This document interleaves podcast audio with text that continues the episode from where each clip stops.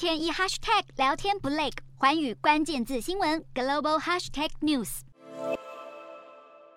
华尔街表现惨淡，在过去一周以来，道琼下跌了百分之一点七，标普五百跟纳斯达克也错跌超过百分之二，而费半跌得更重，在一周以来下跌了百分之三点一。跟这股寒冬互相呼应的，还有金融投行开始大裁人力。大摩上个月裁员一千六百人，现在消息传出，高盛也计划裁掉最多百分之八的员工，也就是将近四千人，同时还要削减甚至取消绩效不好的员工的奖金。预料投行部门中的科技业交易单位就是重灾区，这也印证了投行交易已经实实在在被大型科技股今年来的暗淡表现拖累。或许有部分投资人相信股市还是能在耶诞行情下来一场年终反弹。不过，服务跟制造业综合 PMI 已经连续六个月在荣枯线以下，十一月的零售销售下滑幅度更是近一年来最深，这都无助于减缓经济衰退的疑虑。美国联准会把明年的最终利率预测推升到百分之五点一，而且同时预测美国经济明年仅成长百分之零点五，这形同预告，就算即将步入经济衰退，也会升息到底，